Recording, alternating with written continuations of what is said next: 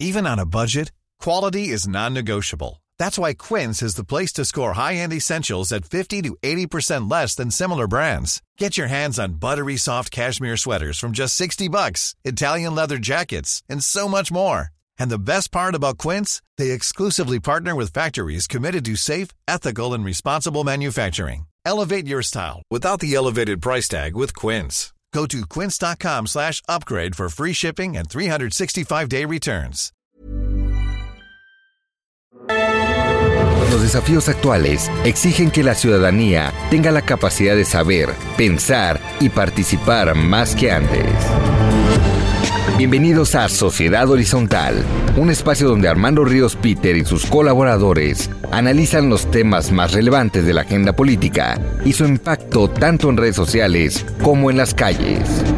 Inicia Sociedad Horizontal por El Heraldo Radio, donde la H suena y ahora también se escucha que todo en la vida se hace con pasión y que para ganar hay que tener corazón. Nos enseñaste que el número 13 no es de mala suerte y que los fracasos pueden hacernos más fuertes. Digan lo que quieran, para mí será el mejor. Ay, descansen paz con el Señor. Bueno, pues eh, ya estamos aquí y estamos escuchando la canción que Bad Bunny le compuso a Kobe Bryant. Eh, se llama Six Rings, los, los seis anillos, ¿no? De hecho, seis anillos, uno, eh, cinco por, eh, por, la NBA y uno por el matrimonio. Eh, bueno, sin duda alguna fue la noticia de la semana pasada. Vamos a hablar sobre la muerte de este importante jugador de los Lakers. Y pues le damos la bienvenida a todos y a todas ustedes a Sociedad Horizontal. La verdad que todos construimos a través de la señal del Heraldo de México. Yo soy Armando Ríos Peter y están conmigo hoy Maru Moreno y Pedro Sáez. Hola, buenas tardes, feliz domingo. ¿Qué onda, Armando? ¿Cómo estás? Y bueno, también hoy nos van a acompañar Dani Sadia, quien es un podcaster muy famoso, y Adolfo Micalco, quien es presidente de la Sociedad de Alumnos de Derecho, ahí en la Universidad Iberoamericana. Y en los controles está con nosotros nuestro queridísimo Rafa Hernández. Muchas gracias, Rafa, por estar con nosotros. Saludos eh, a quienes nos escuchan en la Ciudad de México, Guadalajara, Nuevo Laredo, Tampico, Villahermosa y el queridísimo y bello puerto de Acapulco. Gracias por su preferencia. Maru, ¿nos recuerdas las, las, redes, por favor? Claro que sí. En Twitter nos encuentran con arroba el heraldo-mx. En Instagram somos arroba el heraldo de México. Y el sitio web elheraldodemexico.com.mx donde pueden escucharnos en línea. Bueno, y nos pueden escuchar, eh, como decía Maru, eh, a través del portal del Heraldo de México .com.mx y esperamos ahí todos sus comentarios en Twitter eh, con el hashtag de Sociedad Horizontal. Como lo decimos siempre, vivimos un cambio de era, la tecnología ha provocado nuevas formas de organización y comunicación y pues las jerarquías tradicionales pierden su valor a pasos agigantados. Yo creo que esta semana eh, nos da mucha, muchas muestras de que el diálogo es el verdadero motor para entender que la verdad cotidiana la construimos todos, ¿no? No hay una sola verdad, sino que el diálogo es lo que nos permite lograr ponernos de acuerdo y sobre todo ponernos en los zapatos de otro. Esto lo comento porque, pues yo creo que esta sociedad polarizada en la que vivimos, pues la semana pasada presentó varios ejemplos a los que debemos de ponerles mucha atención.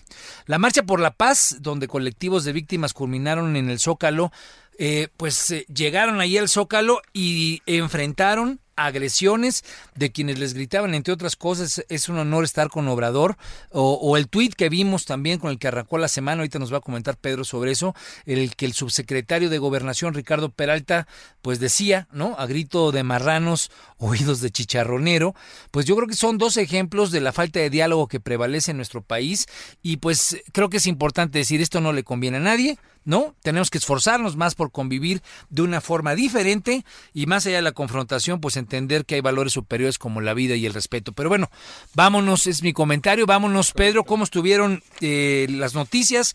Creo que sin duda alguna el tema de la crítica a Ciro Gómez Leiva fue un tema de los duros, cómo, cómo, se presentaron las cosas y obviamente le agradecemos siempre a Metrix porque la información es cortesía de ellos, eh, son quienes nos dan los análisis cuantitativos. A ver, cuéntanos, Pedro, cómo estuvo la crítica de la mañanera a Ciro Gómez Leiva. Sí, en, la, en el tema de la crítica periodista en la mañanera, este, la actitud hacia AMLO estuvo más o menos balanceada.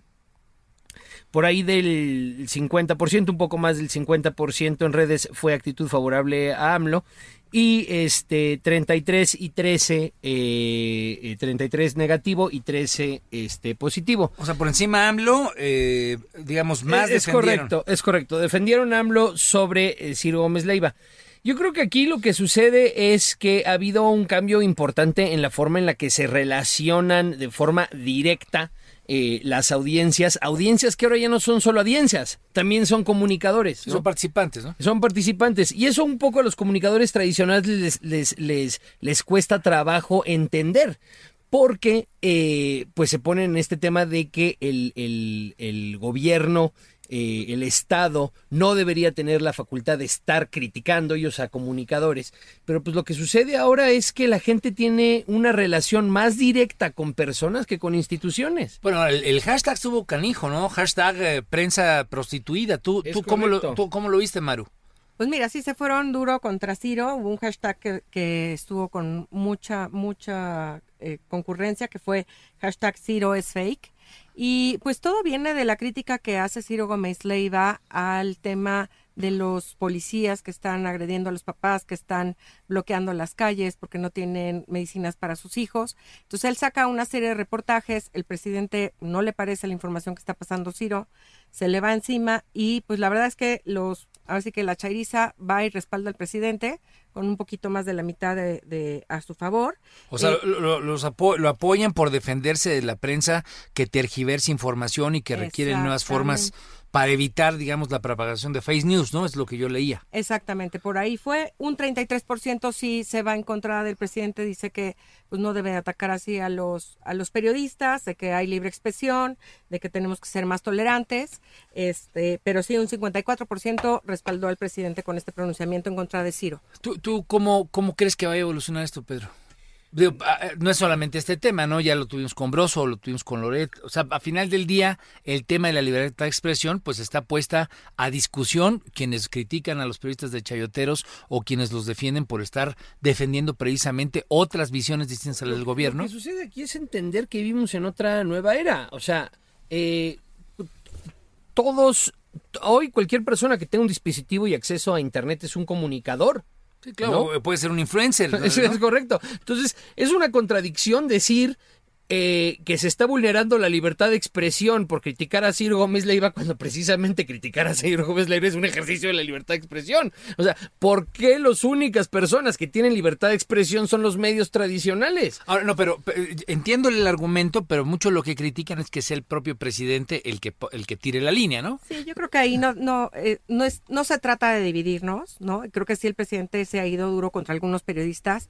De hecho, Denise Dresser fue esta semana a confrontarlo y a pedirle que por favor no deje pasar esta ley. Bueno, ahorita donde... vamos a comentar sobre esa nota, ¿no? Entonces, Pero- creo que hay un tema general en contra Sí, de los periodistas, el- el- ¿no? Que hay que tener cuidado. Pero el, pre- el presidente es uno más de las voces o es la voz, o sea, Es la voz más importante dentro de las voces Eh, eh, chairas, por entonces, llamarle de una forma. eh, Entiendo el argumento, como lo decías, es, oye, parte de la libertad de expresión es criticar a los que ejercen la libertad de expresión. Eso es Claro, y, perfectamente otro- y otra cosa y otra cosa que dicen los eh, las, las voces las voces proamloístas en redes es oye el presidente tiene todo el derecho él también como individuo de decir lo que quiere de decir su opinión y nosotros de apoyarlo. Si el estado estuviera llevando a cabo este utilizando las instituciones estatales para Bueno, vulnerar la, libertad de expresión Bueno, la mañanera se paga con recursos públicos está convocada ahí en Palacio Nacional. O sea, yo creo, creo que hay un, un punto ahí, digamos, hay un área gris todavía que no está resuelta. Pero, lo que voy es, Ciro puede seguir diciendo lo que quiera y Denise Dresser puede seguir diciendo lo que quiera y el presidente puede convocar a las redes a que les digan que son unos, pre- unos chayoteros. Bueno, digamos, eh, eh, sí, O sea, por- porque no es un asunto de deber ser, se eso ocurre. son, ¿no? No, O eh, sea- eh, eso ocurre al final Ni, del día. ni porque Ciro Gómez Leiva lo que diga es, ni tampoco lo que digan las redes amloístas son. Estamos generando una nueva realidad, como tú dices, ¿no? En las redes, Bueno, una nueva y- visión. y creo que entonces hay muchos paradigmas que están, pues obviamente se están desquebrajando, que es, que Es creo que hacia donde va Pedro. Y, y por eso eh, la siguiente nota, ¿cómo estuvo el tema este del refrán que se echó el subsecretario de Gobernación? Recordemos el contexto, arranca la semana, estuvo este día en el Zócalo, pues... eh, feo, yo lo sentí feo porque a final de cuentas son mexicanos que, que, que, de una u otra forma estén con el presidente o estén marchando por las víctimas, sufren un problema de violencia que sufrimos todos y a final de cuentas el tuit, lo que dice el subsecretario de Gobernación es a, a chillidos de marrano o oídos de chicharronero. De chicharronero. ¿Cómo, ¿Cómo estuvo la actitud en redes frente a eso, Maru? Pues mira, eh, la verdad es que sí estuvo en contra del, del subsecretario, el 94% fue negativa para él. O sea, prácticamente en contra de lo que dijo. Totalmente, creo que sí era un comentario un poco fuerte, no venía al caso para un político de su talla decir un, un comentario de este tipo. Ahora, él dijo que no lo dijo por el tema del movimiento por la paz, pero no, pues pero lo dijo dice en ese que va contexto. dirigido a los malquerientes y oportunistas que se pronuncian en contra de la 4T. Entonces, Bueno, eso es lo que dijo la gente que lo defendió, ¿no? No, eso No, no, lo no, dijo eso sí él. lo dijo él. Ah, Eso cámara. lo dijo él. Y de ahí sale el hashtag Lord Chicharronero. Entonces ya tiene él. Pero el 94% de la gente en las redes estuvo en contra de este pronunciamiento. ¿Qué decían? ¿Por qué lo atacaban? Pues un funcionario así. Que no puede estar pronunciándose estar de esa manera, de esa que no es el lenguaje que debe de utilizar. Exigen que se hagan código de ética, incluso leí yo, ¿no? ¿Tú qué opinas de los que lo defendieron? ¿Qué, qué decían los que lo defendieron, Pedro? Los que, los, los que lo defendieron, pues son la oposición digital. Ah, no, perdón, perdón. Los que lo atacaron son la oposición digital. Muy pocos lo defendieron. Eh, la realidad es que eh, este tipo de funcionarios, bueno, en primer lugar, ya cambió. eh, o sea, yo no estoy de acuerdo. Yo no estoy de acuerdo con las opiniones de las personas que lo atacaron. Ya cambió la realidad institucional del mundo. Ok. ¿no? O sea, Ay, cuéntanos eso, porque es, ese es parte, es parte de lo mismo que hablábamos del presidente, que los funcionarios tienen otro tipo de involucrarse porque eh, pues están en el tuit, dan sus opiniones. Es, es correcto. Y el presidente lo entiende y el subsecretario no. Esa es otra cosa importante. Eh, en primer lugar, eh, antes todos, toda forma de relacionarnos con las instituciones y con los gobernantes eran por canales formales. Y hoy ya Así no es. es así. Así Hoy el nuevo, el nuevo ecosistema digital permite que la gente tenga una relación directa con el concepto de la, cuarta T- de la 4T o con AMLO. No con el subsecretario, ¿no? O sea, por eso aquí vas a ver que nadie lo defendió, porque él no tiene ninguna relación en Twitter con nadie. Sí, no tiene un liderazgo Es- como el de AMLO es- que, es correcto. que lo sienten cercano al presidente, Es hablan con él. correcto. Entonces con lo que él. sucede aquí es que muchos funcionarios entienden más o menos esta realidad y dicen, ah, pues es que se trata de decir este temas populacheros. No, o sea, se trata de tener una conexión directa utilizando los mecanismos digitales con la sociedad, no solamente por decir cosas populacheras y caen en estas trampas. Ahora, si la tuviera, vamos a pensar que esto es una evolución también. Lo que quisiéramos es que los funcionarios tengan ese tipo de relación directa con la sociedad. Es un poco el, el- el formato de una sociedad mucho más horizontal. Entonces, si lo tuviera, ¿tú crees que hubiera tenido menos agresiones?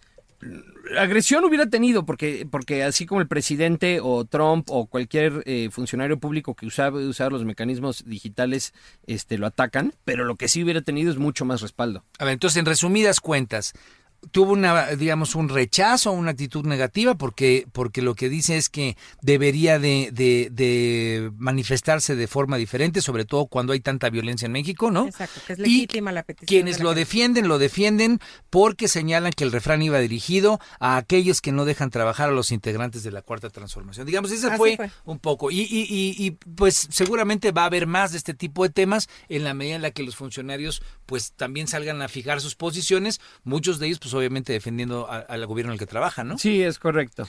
Bueno, el último tema, tú lo, tú lo ponías, eh, eh, Maru, digamos, el último tema de esta, de esta, de esta parte o de esta, de esta temática. Denise Dresser, ¿no? Estuvo ahí en la, en la mañanera. ¿Cómo le fue? Se fue a la, a la mañanera, el 50 59% de las redes no estuvo de acuerdo con Denise, que digamos se fue a presentar ante el presidente a pedirle que le garantice que eh, le- su gobierno no va a ir en contra de los periodistas.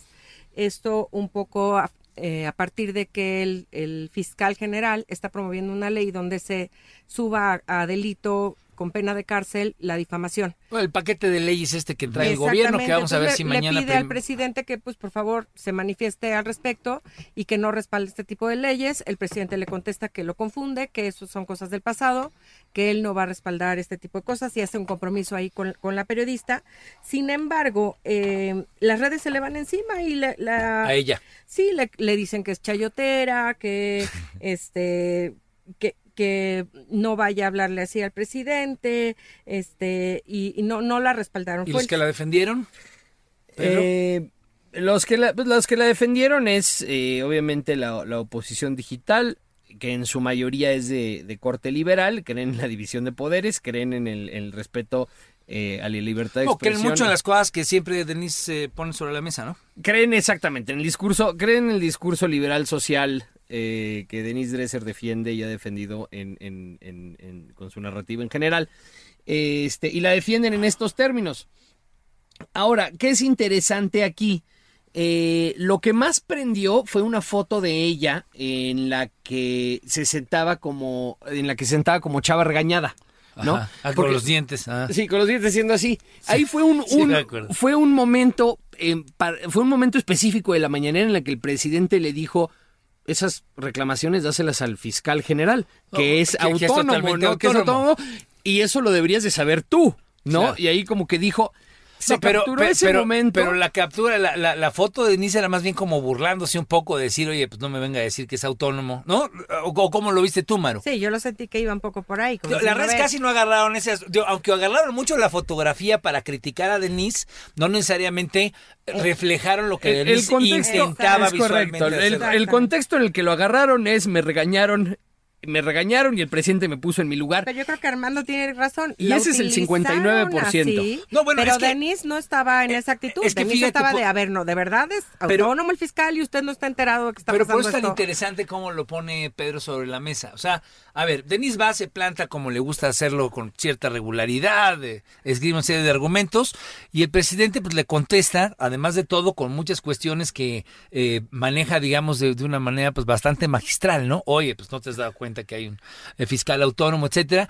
Entonces la propia Denis trata medio de burlarse con la expresión, Sí. pero a final de cuentas, Le esa misma expresión la terminan utilizando las redes y construyen una verdad Es- alternativa. Es, correcto, es correcto. O sea, lo que, lo que ustedes están señalando aquí, lo que está señalando Armando y Maru, puede o no puede ser la verdad. De lo que la gente se enteró Claro. es que el presidente sentó a Denise Redresser y por eso hizo esa Y cara. la había regañado. Y, y la regañó y ella se sentó y todo el mundo se burló de Denise Redresser. Y esa es, esa fue, Eh, esa esa fue la termina narrativa siendo. en redes. Esa Bueno, acabó siendo la narrativa en redes. Y es que a final de cuentas, por eso los números que nos da Metrix, pues un poquito te dan esa, esa dimensión, lectura, ¿no? claro. 60%, más, más de la mitad de los participantes asumieron que la participación de Denise no fue correcta, que salió mal, que salió mal librada. Cuando tú ves los argumentos de Denise, pues, son realmente pues, entre impecables y, y- y- y potentes No, cuando perfecto, los pone, claro. pero termina siendo la propia red social la que al involucrarse, pues lo que dice es que recibía chayotes, aplauden al presidente López Obrador de que la haya callado, ¿no? Y entonces, con respuestas respetuosas, me llamó mucho la atención eso que había twist, no, ¿cómo la cayó con respuestas respetuosas? Entonces yo creo que ahí hay un, un ejemplo interesante, creo que sobre estos temas vamos a tener que seguir hablando sin duda alguna, porque en efecto hay una nueva forma en la que en pues la, la- la verdad, perdón, se va construyendo, pues conforme cada participación de cada actor en redes sociales va ocurriendo. Otros temas que hubieron, ¿cómo, cómo viste el tema este del Congreso Nacional Extraordinario de Morena, Maru? Ese, ese fue yo creo que de los de los importantes, ¿no? Eh, Exactamente, así ya estamos ahí entrando a temas de, de la realidad nacional. Pues bueno, eh, la actitud que nos reflejan en las redes eh, sobre Jacob Polensky fue el 54% negativa, ya que consideran que ya era tiempo de que se quitara de la dirigencia y señalan que gracias a ella el partido se estaba desintegrando y la acusan de que quiere preser- preservar el poder este como AMLO, ¿no? Entonces, eh, pues o sea, le, le fue mal a le Jacob fue en las muy redes. mal. ¿Y cómo le fue al entró uno nuevo, no? Bueno, además de todo, parece que hay un litigio ahí en el Tribunal Electoral que va a dar mucho que hablar, pero ¿cómo le fue a Alfonso Ramírez Cuellar? Pedro. tú- Ah, ok, ok, ok, sí. Eh, pensé que te ibas a seguir tú, Maru. cualquiera de los dos, pero Este- a final de cuentas vieron los mismos tweets que yo, cabrón. Sí, sí, no, no, le fue 40% positivo. Este, en, en términos generales, la narrativa fue de felicitación al diputado por designación como presidente interino de Morena.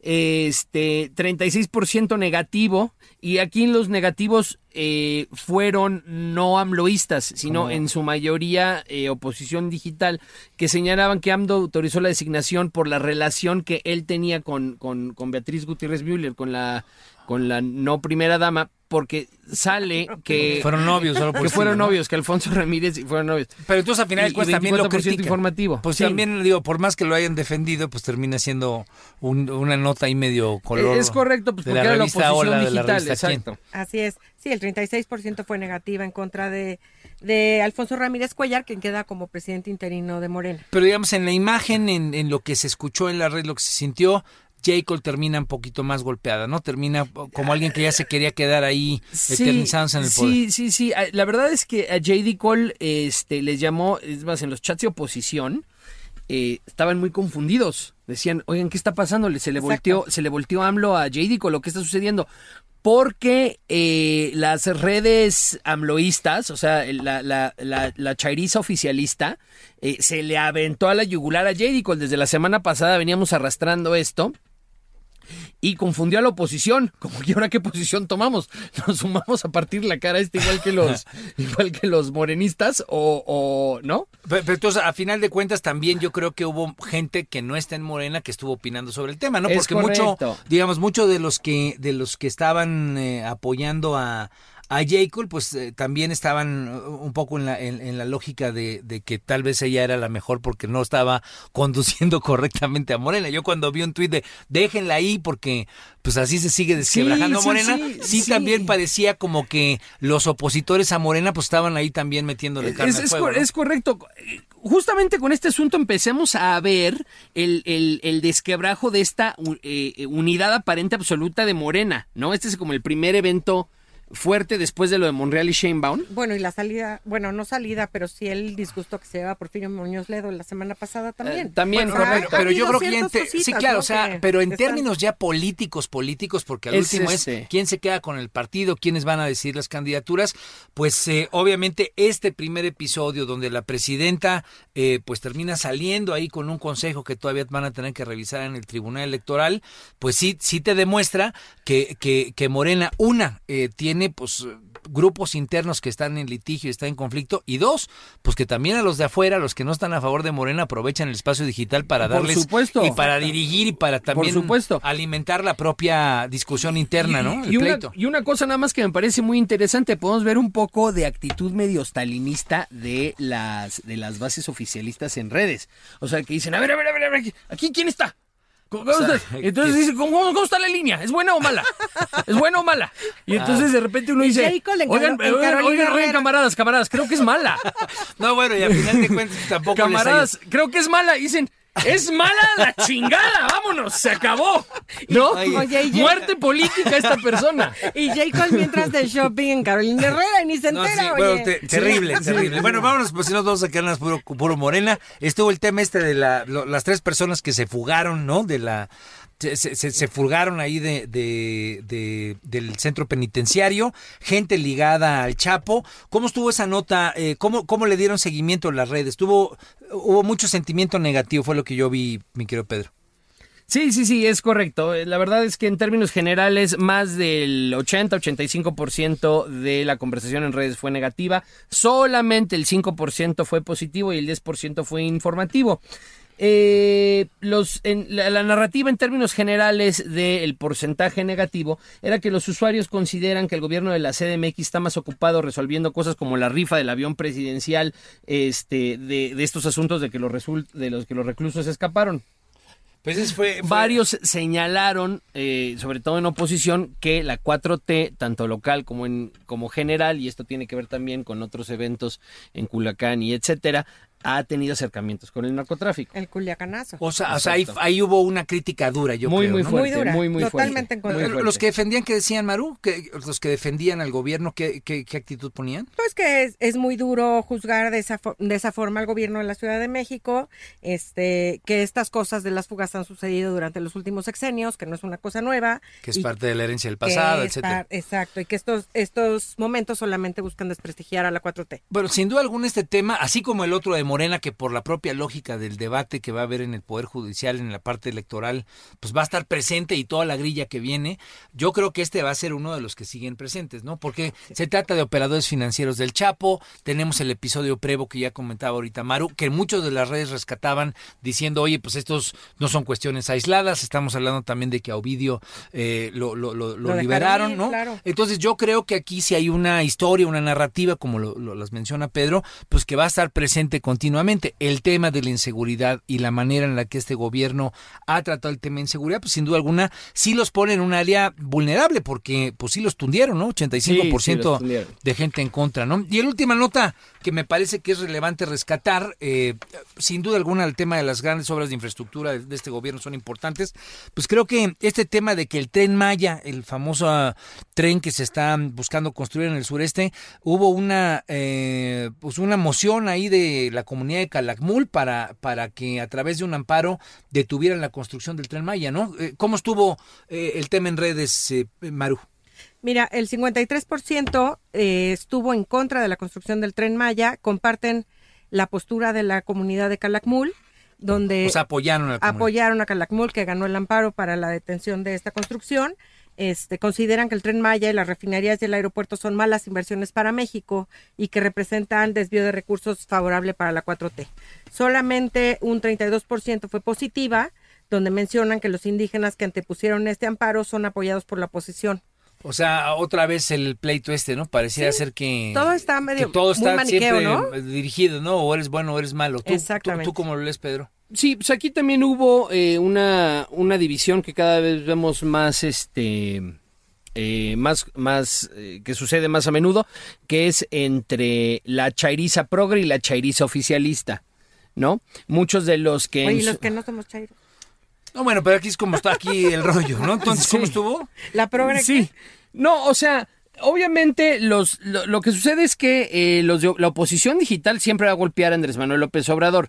La, eh, la- los oficialistas siempre van a defender a López Obrador, pero hay un sector que fue el sector más importante de Twitter durante el sexenio de, de Peña.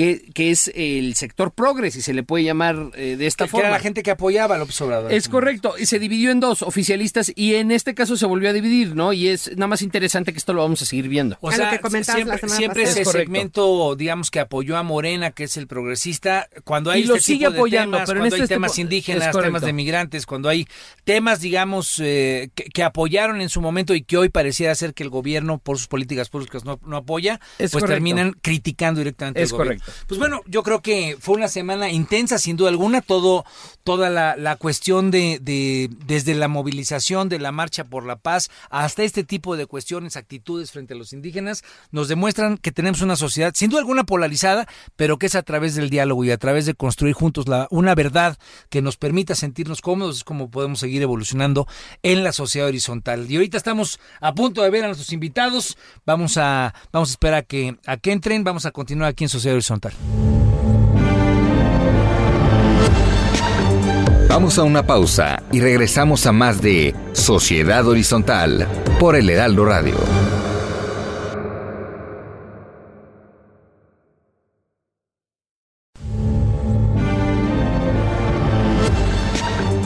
Regresamos a Sociedad Horizontal por el Heraldo Radio. Lo quieres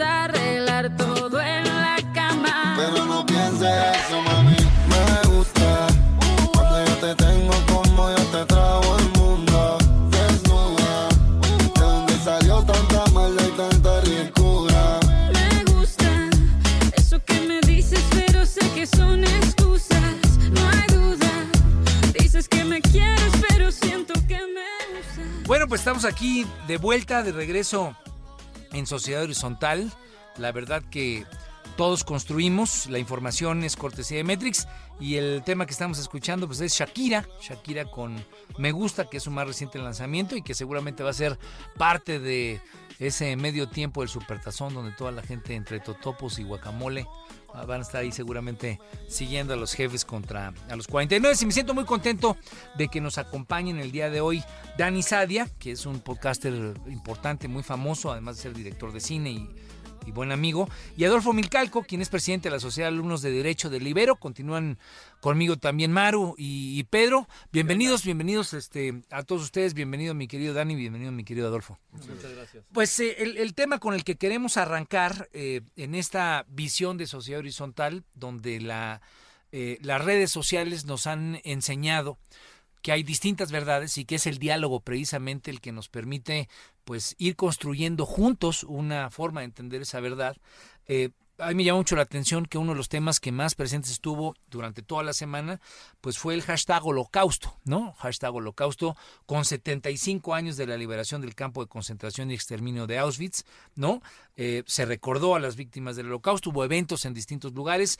Eh, pues, ¿quién mejor que tú, Dani, para, para, para comentarnos un poco po- por qué crees que tuvo esa presencia en redes ese tema en esta, en esta semana?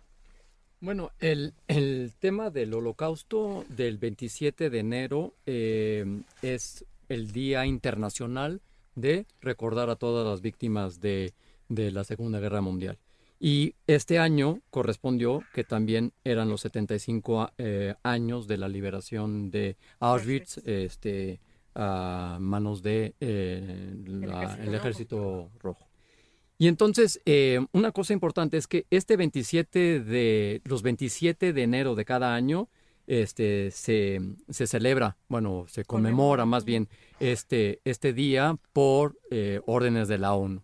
Eh, eh, en varios países lo hacen. En Israel se hace en otra ocasión, que es en abril, se llama Yom HaShoah. Y Yom HaShoah lo que hace es que se detiene durante un minuto, dos minutos este, el tráfico en, en, en todas las ciudades y todos los pue- pueblos de Israel. Suena una, una sirena durante dos minutos y generalmente la, la gente se detiene su coche nada más para escuchar la, la sirena. Y en México, bueno, y en el mundo más bien, este, eh, este año se convirtió en, eh, en, en esta, en esta tendencia por los 75 años de la liberación de, Auschwitz. Adolfo, ¿cómo vive la comunidad eh, universitaria o tú, digamos, eh, no solamente como representante de, de los estudiantes de Derecho, sino eh, estás metido en la universidad, estás en contacto con gente universitaria de otros lados, con chavos de tu edad? ¿Cómo se vive una, una fecha de este tipo y qué significa, sobre todo ahora pues, que con las redes tenemos conflictos y luchas y discusiones y hasta violencia fuera de las redes, eh, como las que comentamos hace rato? ¿Cómo, cómo- cómo la vive tu, tu generación esta, esta fecha? Pues la generación ahorita sí son tiempos de reflexión, más por a nivel internacional toda esta coyuntura, todo este este separatismo que hay entre tanto ideologías políticas como religiosas y es un momento en el cual la juventud ya pues se da más cuenta que al final del día todos somos uno, ¿no? Al final se trata de Pues sí se dan cuenta, yo veo a los chavos luego que le Pues- echan más carne al asador, cabrón. Pues depende en el tema. En este tema en concreto sí, porque pues, fue un error de la humanidad muy grande permitir que alguien como Adolfo Hitler tuviera tanto poder. Y pues sí llega la reflexión de saber a quién eliges y a quién pones al mando de un país, ¿no? Porque esa persona al final del día va a tomar decisiones que estés tú a favor o en contra, pues las va a tomar. ¿Tú sientes que la, que, que la gente, digamos, eh, con la que tú convives, sí tiene una mayor conciencia ya de estos, de, estos conceptos, digamos, de, de lo que significa estar viendo quién gobierna, cómo gobierna, qué es a lo que incita? Claro, por supuesto. Últimamente, bueno, solo puedo hablar desde el punto de vista de la Universidad Iberoamericana. Sí es un tanto, ya se dejó un tanto aquella etapa de criticar por criticar, sino que es criticar y traer algo constructivo que aportar, ¿no? No me gusta esto, se debería hacer esto. Y se está creando un diálogo tanto a nivel nacional como dentro de la Universidad Iberoamericana, se están creando este tipo de diálogos para poder mejorar las cuestiones y como el programa es a crear una una sociedad más horizontal, tanto universitaria como a nivel nacional. Más respetuosa. Tú, Dani, tú pues, vives este tema como integrante de la comunidad, ¿cómo lo has sentido? Pues curiosamente, es justamente lo que quería decir. eh, eh, la verdad, me da mucho, mucho gusto, ¿no? Ver este, toda esta campaña en el mundo. No hubo nada negativo, la verdad, en redes sociales, no hubo este, ninguna... ni- Antisemitismo. Nada na- antisemitismo, al contrario. Y creo que ha permeado muy bien este, este hashtag que también este, han, han movido mucho la las comunidades judías en el mundo, el never again, ¿no? Nunca más. Que nunca más vuelva a suceder lo que sucedió en la Segunda Guerra Mundial, este, que nunca más vuelva a suceder este, campos de exterminio y que nunca más este, permitan eh, darle tanto poder a un, a un solo personaje. Yo, sé que no estamos ahí, y, pero sí, sí quiero invitar a la reflexión y obviamente Mario y Pedro eh, pueden acompañarme aquí en, en los comentarios, pero eh, a mí me parece que en muchas ocasiones lo que estamos es en, una, en un campo cotidiano, ¿no? Donde estamos abonando a que ocurran cosas tal vez peores, ¿no? Digo, no por entronizar a un solo personaje, que eso lo, haría a un lado, me parece que eh, siempre eh, es, es caer solamente en una figura, un personaje, sino, sino la manera en la que hoy medio despersonalizamos, deshumanizamos al otro que está mandando un tweet, al otro que está mandando un comentario, al que piensa de manera diferente, o aquí el propio programa de Sociedad Horizontal, cuando dividimos entre los que apoyan los que no apoyan, comentábamos al principio del programa esta situación donde de repente en la marcha por la paz, pues están personas con víctimas, con el dolor, con desaparecidos y de repente gente que pues también desde su perspectiva legítima eh, siente que estos actores están criticando a su presidente, pues se van en contra de ellos. Digo, no, no quiero calificar a uno ni a otro, pero sí pareciera ser que la polarización nos está llevando a una situación, si no parecida, hacia rincones, digamos, de desconocimiento humano, pues también bastante feos. Pero ¿no? me llama mucho la atención los comentarios de Adolfo. En el sentido de que, bueno, en, en- en el sentido de que eh, eh, con este tema en particular, pero me gustaría pensar que es en relación a otros temas también, las juventudes eh, están un poco madurando eh, cuál es su posición y cuál es su, su participación en esta nueva eri- era digital. Definitivamente hace eh, ocho años o hace siete años, cuando se empezó a sentir este poder, ¿no? Por primera vez. El poder digital, dices Es, es correcto, sí, el, el- el poder horizontal, el poder digital, el poder de la manifestación, eh, de la expresión este, mediática descentralizada, de expresión masiva mediática descentralizada. Eh, la- los que usan Twitter, para que nos escuchan los que usan Twitter y. Facebook y eso. Ajá. Este, era, era, era, hay malos y buenos, hay correctos y hay incorrectos y nosotros somos los correctos, ¿no? Y hay que encontrar a los incorrectos y sacarlos del poder. Y han llegado, de- pues eso, eso ha, creado que haya varios cambios políticos en todo el mundo y ahora parece que por primera vez otra a decir, ay, tal vez no hay correctos e incorrectos. Tal Es que vez, es que tal vez esto lo tenemos que construir juntos. En ¿no? todos los programas lo que comentamos justamente es quién perdió y quién ganó y cómo estuvo la batalla y cómo estuvo la guamisa, ¿no? Y sí estamos muy polarizados y sí tenemos presidentes, no quiero hablar ni siquiera de, un país, pero sí hay presidentes que están generando este como la división entre su mismo país, por, por decir Trump, ¿no? Por ejemplo. Y este, este recordatorio del, del holocausto fue como un oasis en las redes, porque por un momento se vivió en paz, todo el mundo estábamos de un solo lado y las organizaciones internacionales invitaron a la reflexión y a usar la educación para desmontar el discurso de odio y prevenir los genocidios, genocidios, disculpen. Y creo que deberíamos de quedarnos con esa reflexión porque efectivamente Twitter es un es un campo de batalla. O sea, si tú no estás de acuerdo con lo que puso el otro, te vas hasta la cocina y le hablas de su mamá y de sus muelas y de todo. Y al revés también. Entonces, creo que sí, el, el- el recordatorio, la conmemoración de los 75 años de la liberación de Auschwitz y generaron un, un espacio de paz, por lo menos en Twitter, a nivel mundial. Y creo que eso es lo más valioso de este momento. Pa- Para mí me interesa mucho eh, tal vez retomar eh, el hilo que- que llevaba Adolfo. ¿Por qué la nueva generación, esta nueva generación en la que estás tú, crees que trae más un, un chip más de, pues De más de, diálogo. de- de tratar de sembrar? Eso a mí la verdad es que me ilumina, porque pues sí hay... A mí es lo que más me interesa de todo esto, sí. Co- co- ¿qué- qué- ¿Dónde es donde sientes eh, eso en, pues, en el actual cotidiano con, con la gente que te llevas? Pues si no te molesta, podría usar un ejemplo de la sociedad de alumnos actual. Al contrario, me encanta. Perfecto. Traemos un... Iniciamos con un nuevo proyecto que se llama Las Peceras, que consti- consiste en un círculo exterior de personas, sencillas, y uno interior con cuatro o cinco sillas, en el cual los del círculo exterior van al círculo interior y dicen que les molesta de el departamento de derecho, de servicios escolares del Ibero, etcétera. A lo cual nosotros como sociedad de alumnos decimos, ok, estos son los problemas actuales que necesitan una solución inmediata. Vamos a ir a donde tengamos que ir. Ok, el problema fue con el departamento. Departamento, este fue este show. O si hay una denuncia de género, una denuncia de discriminación, etcétera, nosotros la canalizamos. Ya es una construcción más en colectivo. Y por lo menos en la carrera de Derecho ya se ve que no es el compita que nada más está ahí por currículum o para meter su grilla dentro de la universidad, sino que es una calidad de servicio.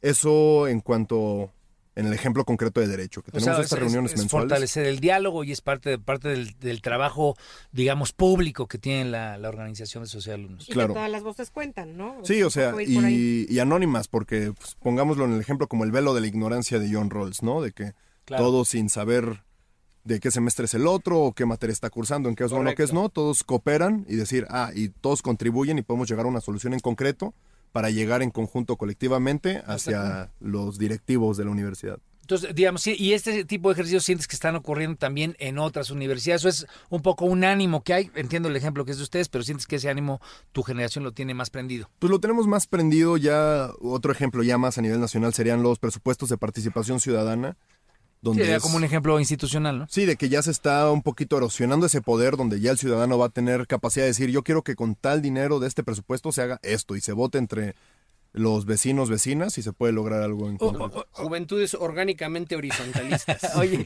y aprovechando también, digamos, en, siguiendo esa, e- ese, ese planteamiento, es ¿qué es lo que tú has encontrado, mi querido Dani? Tú estás muy metido en el podcast, en estos nuevos mecanismos de comunicación, que también son mucho más horizontalistas.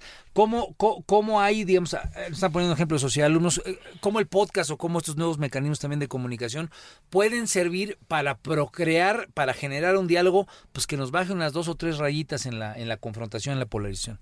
Bueno, la verdad es que es un medio horizontalista y democrático. Es decir, que eh, la única, lo único que necesitas para hacer un podcast, El en podcast, realidad, ajá. sí, es un iPhone para que en donde tú puedas dar todas tus, este, tus comentarios, tus posiciones, puedes editarlo, puedes meter cualquier eh, este, ejemplo para poder ejemplificar lo que estás tú diciendo y lo puedes distribuir en todas las redes sociales. ¿Y te ha este, tocado conocer a algunos que estén enfocados precisamente eso, a fomentar diálogo, a generar, digamos, eh, espacios de encuentro? ¿Te ha tocado Pues ver algo? es que, es que todos, eh, casi la mayoría de los podcasts que son, que son, que están funcionando, este, generan diálogo a través de los, este, de, los comentarios dentro de, del sitio, dentro de iTunes, este, hay muchas, también es muy fácil también hacer un, una, ¿cómo se llama? Eh, eh, compartir eh, esos audios para que pues todo el mundo se, se, se trepe en la, en la conversación. Pues yo me quedo con la, con la buena esperanza, con la buena vibra aquí de lo que comenta Adolfo y, y obviamente con estos mecanismos que comenta Dani, porque al final del día ese hashtag holocausto me parece que es potente en lo que decía Maru, ¿no? Eh, por de repente un pequeño espacio en el que no solamente es la confrontación, la crítica, sino un planteamiento de valores superiores que tenemos que estar buscando y bueno, pues yo creo que hay que seguir y es un poco el motivo de este programa Sociedad Horizontal, hay que seguir buscando esos mecanismos de Es diálogo correcto. que nos permitan poner los valores superiores por encima pues de la refriega y de la batalla cotidiana. Pasamos al, al siguiente tema. Eh, ya no es eh, no está relacionado con esto, pero pues la gente si habló de algo la semana pasada fue de la muerte precisamente de Kobe Bryant, el basquetbolista eh, uno de los basquetbolistas más importantes de la historia, por lo menos así de lo que yo logré leer así fue la referencia. Eh, ¿Qué significa, por ejemplo, que un personaje de este de esta de esta dimensión pierda la vida y qué legado le deja a los estudiantes, mi querido mi querido Adolfo? Pues aquí hay dos Te iba a puntos. decir Alfonso. Ajá, Adolfo. Aquí hay dos puntos. Está el punto deportivo, que el deporte es algo básico para fomentar a la juventud. Y está el punto del problema de las controversias que tuvo este Kobe en respecto a la violación. Es ¿Cómo, lamentable. cómo estuvo eso, eh? A ver, cuenta, porque yo, eh, pl- platícanos un poco. Aparte, tú eres abogado, entonces, o vas a ser abogado. Se le había acusado de violación a Kobe, a lo cual nunca se llegó a una sentencia. ¿Por qué? Porque hubo un settlement. Se sentaron sobre una mesa y acordaron una solución monetaria. ¿Esto qué implica? Ah, o sea, sí hubo un Hubo un proceso, settlement. se- hubo, hubo- abogados metidos. O sea, antes de el que rollo. hubo el, antes de que iniciara el juicio, por eso no hubo sentencia, Ok. se hizo un settlement. Ok, mm, no procedamos con esta controversia, nos podemos sentar a una mesa a platicar y arreglarlo. Generalmente este tipo de arreglos es monetario. Pero más allá de esto, de que arregló este problema, no quita que sea culpable. No se sabe si fue culpable o inocente. Yo soy de las personas que siempre le crea a la víctima. Y creo que este tipo de situaciones, por ser una persona de fama y de poder, pues a veces minimiza un poco ese problema, ¿no? Sí. No, porque se escucharon muchas cosas, que era un gran benefactor, que era un gran padre de familia, etcétera. Entonces, en las redes precisamente ocurren estos colores o estos... No hay, no hay manera de ocultar información, ¿no? Claro. Sí, y por, por lo que yo más me voy es de que pues, al final del día pudo haber sido el mejor basquetbolista de la época contemporánea o lo que quieran, pero lamentablemente si fue un violador, no creo que necesitara tanto elogio. ¿Tú, tú qué opinas, Dani? ¿Qué, qué opinión puedes dar sobre pues un personaje al final de cuentas? A ver, Dani, venga, venga ya. ¿Qué opinas de Black Mamba? Pues la verdad es que es difícil. Es, para mí es muy difícil tratar de separar la persona de, sus acciones. O sea, lo, lo viví mucho con Woody Allen, ¿no? O sea, yo venero a Woody Allen y de repente cuando salieron todas esas acusaciones... Además eres contra de- idéntico. Bueno, pero... No, eres más guapo, que no te digan Es eso. correcto, es correcto. Y más Bueno, para empezar Y tiene más barba joven. para los que no lo están viendo. Entonces no es idéntico porque tiene barba. Pero es que la verdad, cuando lo acusan, cuando lo acusan y no hay absolutamente, no hay ni un juicio ni nada por el estilo, pues ya la opinión pública, que es lo que estamos platicando en el, eh, en, en, pues lo que sucede en redes sociales es que ya lo, lo linchan antes de saber exactamente cuál es el, cuál fue su, su situación real. Ahora, que lo hayan acusado a Kobe Bryant no lo hace eh, no lo hace culpable y él nunca él sí arregló esto este arregló esto en un en un settlement extrajudicial este eh, por, por la vía civil me parece y eh, pidió una disculpa pública pero nunca eh, admitió que tuviera alguna culpa en, en- no, de lo que lo acusa Ahora, muchos de los comentarios que yo vi, Maru seguramente trae varios de ellos, fue eh, realmente de ubicarlo como una gran persona, como un personaje a seguir, el hecho de que haya ganado el Oscar con este video de caricaturas o de dibujos animados donde él planteaba un poema donde siempre quiso ser un gran basquetbolista y como eh, la dedicación, la entrega, la disciplina, digamos, toda una serie de valores de formación, pues se convertían en ser una de las grandes estrellas. Eh, ¿Tú, tú checaste algo de esto, no, Maru? Sí, claro, pues es, es que eso es lo que más eh, trascendió en las redes, que él era un gran basquetbolista, que era un formador de, de futuros talentos, que ganó un Oscar, que era un gran padre de familia, deja a tres hijas huérfanas y a su esposa Vanessa, que además es mexicana, entonces la sociedad mexicana en particular se, se liga mucho emocionalmente con él. Este, es un triunfador, ¿no? Y creo que lo que están mencionando eh, Dani y Adolfo, me recuerda también no nada más a Woody Allen, o sea, me recuerda a la figura de Michael Jackson, ¿no? Y que al final cuando están muertos tendemos a hacerlos unas grandes estrellas y a minimizar lo malo que pudieron haber hecho en la vida. Y nos quedamos de repente con esa duda de, oye, si fue o no fue, ¿no? Habrá que entrevistar a Macaulay Culkin para ver qué, qué es lo que vivió. Y, pero creo que sí fue una, una figura controversial. Sin embargo, las redes se fueron en favor de Kobe Bryant en, en una tristeza y una pena profunda por la pérdida de esta gran estrella del básquetbol. Oye, a ver, bueno, Dani, ¿quieres comentar algo? Sí, otra cosa, eh, Kobe Bryant deja un imperio de valuado en dos mil millones de dólares, o sea, no era, eh, se estaba metiendo Sí, en no el- era en la- Armando Ríos Peter, que no tiene apenas para pasar quince- la quincena, cabrón. Ajá. y, y ya se estaba metiendo en esta en este mundo la industria del entretenimiento este como dices ganó el Oscar el año pasado con con su documental este su corto documental este y estaba siendo aceptado por la comunidad de Hollywood este porque pues traía eh, traía todas las ganas y era pues era un triunfador es la verdad Oye, Adolfo, y me, me, me brinca esto. ¿Tenemos figuras de ese tipo aquí en México? O sea, hay referentes en tu generación, digamos, grandes eh, deportistas o grandes artistas mexicanos que de, de bote pronto te brinquen que podrían ser parte de un ejemplo de ese tipo? El Cuau que está haciendo maravillas en Morelos. El- el Cuau. ¿Qué otro, qué otro para no caer solamente en, en la parte en la parte morelense? ¿Hay alguno que te brinque? Por lo pronto no, para ser Chicharito, por ejemplo, que, ah, que de hecho Kobe Bryant le, le había dedicado una, un tuit, ¿no? Al Así es, Chicharito. sí, sí, sí. Alguien así que te que, que, que prenda que, que en tu generación o, o que viniendo tú, digamos, de la secundaria, de la preparatoria, sea, sea un referente. Porque a mí, a mí eso me llamó mucho la atención. Cuando la gente empezó a hablar de Kobe Bryant, mi, mi chavito me dijo, ah, pues este era casi tan bueno como Michael Jordan, etcétera. Como que estaba muy presente en, en, eh, eh, de inmediato en, en lo que me pudo decir mi hijo. Pero, Mm, ok. pero luego, luego me brincó, bueno, si sucediera respecto a un deportista mexicano, ¿quién Pues, sería? Un deportista mexicano actual que se me viene a la mente sería, en, en el fútbol, sería este Memo Ochoa. ¿Por qué? Porque es el único portero mexicano que ha salido del país para jugar en un país extranjero como titular. Ok, Bueno, y Kobe Bryant también le echaba porras a, precisamente a- al Memo Ochoa, ¿no? Así es, sí, y es el... o Le sea, encantaba el fútbol, por lo que entiendo. al- Sí, sí, sí. Sí, y Yo es el, creo que ha habido varias, varias figuras que nos lleguen así, ¿no? Digo, A ver, Maro, depende de la generación. No, yo quería oír de las, de las más jovencitas, Claro, Maro, no, porque pues yo me puedo ir hasta Fernando Valenzuela. Si te vas a dar Carlos. Me vas a decir Hugo Carlos Girón Sánchez, Carlos. Girón, que acaba de fallecer correcto, también. ese es el que tenía. Carlos No, Girón, pero sí. actuales, bueno, está el Checo Pérez, que la Ok. verdad que cada vez que viene este la Fórmula 1, todo el mundo, bueno, se pone de pie con el Checo.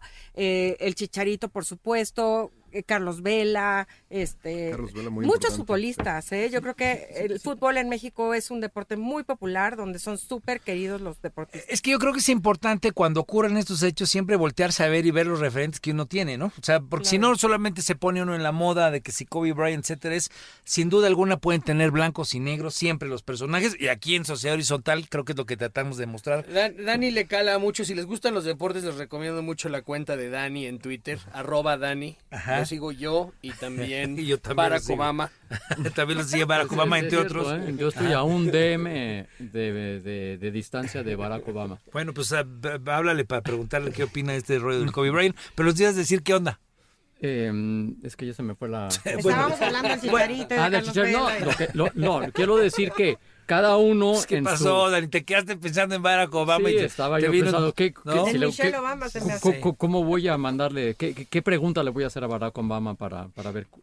No, la, la, lo que quería decir es que en, en deportes, la verdad, México no, fui- no figura. O sea, en el mundo no figura, porque si vamos a comparar... En a- box.